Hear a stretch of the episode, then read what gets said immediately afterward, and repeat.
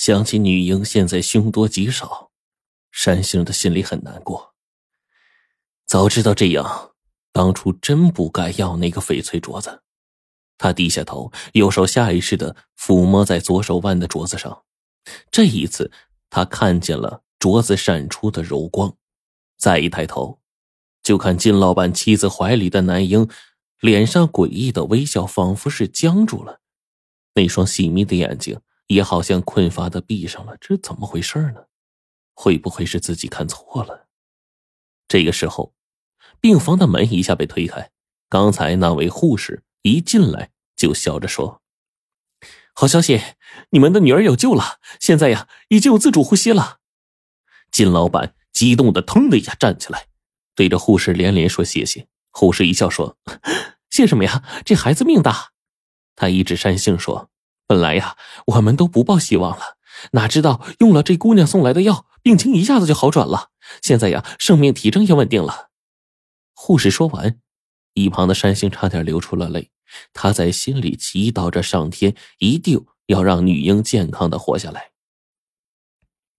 三天之后，医生终于宣布女婴无恙，大人孩子都可以出院。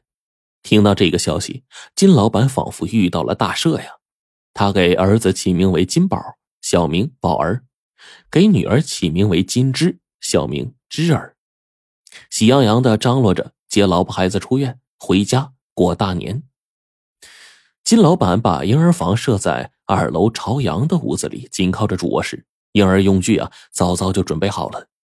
可是问题是，只准备了一张床，现在却抱回来两个孩子。金老板大手一挥说：“没事儿。”啊，先让这对双棒啊用一张床。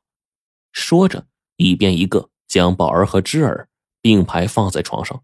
可是不知道为什么，山杏看着这两个并排躺着的孩子，心里产生了一种莫名的不安。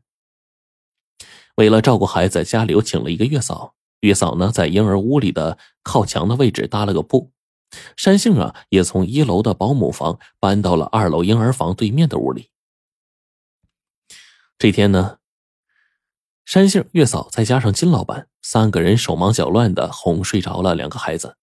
再看了看表，已经是夜里十一点了。金老板嘱咐了几句，就去睡觉了。山杏轻轻的回到自己房间，拧开壁灯，合衣睡在床上。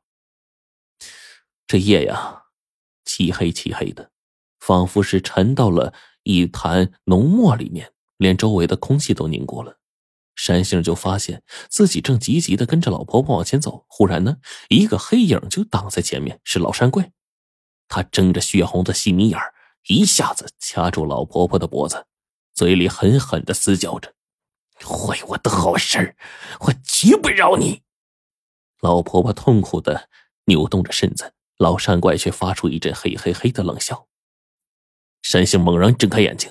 发现自己睡着了，原来是做了一个噩梦，他就翻了个身，准备抓紧时间再眯一会儿。而就在这个时候，嘿嘿嘿的三声惊悚的笑声，在静静的深夜里响起了。山杏立刻起了一层的鸡皮疙瘩，他屏住了呼吸，再听，嘿嘿嘿的，没错，冷笑声就是来自对面的婴儿房。山杏咕噜一下就坐起来，壮着胆子，悄悄的向婴儿房走去了。推开婴儿房的门一看，山杏差点就叫出了声啊！只见婴儿床上闪着两个红豆似的荧光，在暗黑的房间里面，就像坟地里的鬼火似的。他赶紧伸手打开灯，灯光下他就看到了可怕的一幕啊！宝儿的头。压在芝儿的脖子上，而此刻芝儿已经是憋得脸色青紫，一双小手艰难的上下挥舞着。山星一个箭步冲上去，抱出了芝儿，惊恐的让山星全身微微颤抖着。他将芝儿抱回自己的屋里，放在床上。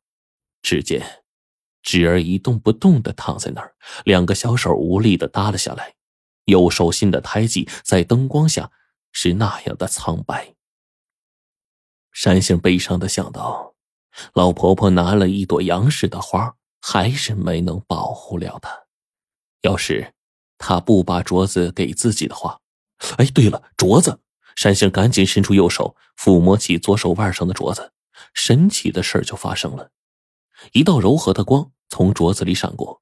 再看这芝儿的小脸儿，慢慢的呀，由青紫变得红润，随后哇的一声大哭，他的小手小脚又生气勃勃的挥舞了起来。山杏是一阵惊喜呀，而这个时候，金老板夫妇和月嫂听到动静，一起来到他屋里。月嫂怀抱着宝儿，他见芝儿正躺在山杏的床上大哭啊，就奇怪的问说：“哎，芝儿怎么在你屋啊？他怎么哭成这样啊？”山杏顾不得许多，只能是实话实说。宝儿的头压在智儿的脖子上，压得他喘不过气来，险些出事，还是让智儿啊在这儿睡吧。月嫂抱着宝儿走近了，俯身呢就查看着智儿的情况。这个时候，月嫂怀里的宝儿突然睁开了通红的眼睛，挥舞着肥嘟嘟的小手，似乎不经意间搭在了月嫂的左手的腕脉上。月嫂的心脉被扣住了，一股看不见的黑气顺着她的心脉向上蔓延。很快，月嫂的印堂一片暗黑呀。而这个时候，月嫂突然的恼怒异常，朝着山杏大声的呵斥：“你这姑娘睡糊涂了，还是脑子有病啊？啊，宝儿才几天大呀，怎么能将头压在侄儿脖子上啊？啊！”月嫂一边说着，一边将怀中的宝儿交到了金老板手里，他自己呢，气哼哼的。抱着智儿向婴儿房走去了。一想到智儿又要和宝儿在一张小床上，山杏就急得眼泪在眼睛里打转他把脸转向一旁的金老板夫妇，却发现他们正紧张的打量自己。金老板拍了拍山杏的肩，说：“山杏啊，大哥知道你这几天累了，你跟大哥说啊，刚才你是做梦呢，还是真看见了呀？”听金老板这么说，山杏就把嘴边的话又压回去了。他小声说了一句：“做梦。”就颓然的坐在了床上。他知道，要是把实情说出来呀，他们非但不会相信，反而还会怀疑自己脑子出毛病了。那样的话，金老板夫妇就不会再让自己接触他们的孩子，智儿岂不是更危险呢？想到智儿，山杏不禁摸了摸手腕上的镯子。他只有通过这个灵物来保护智儿。哎，这这镯子，你你从哪儿得来的呀？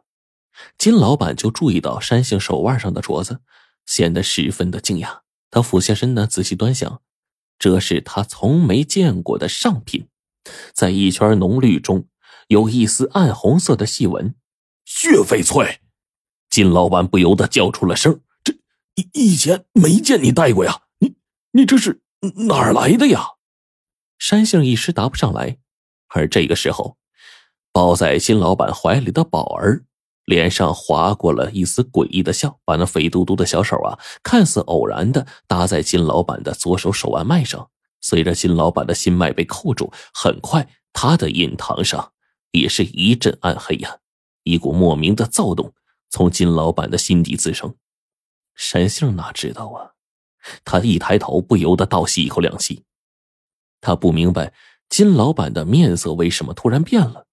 最后呢，他急中生智，撒了个谎说：“这这是我娘给我的。”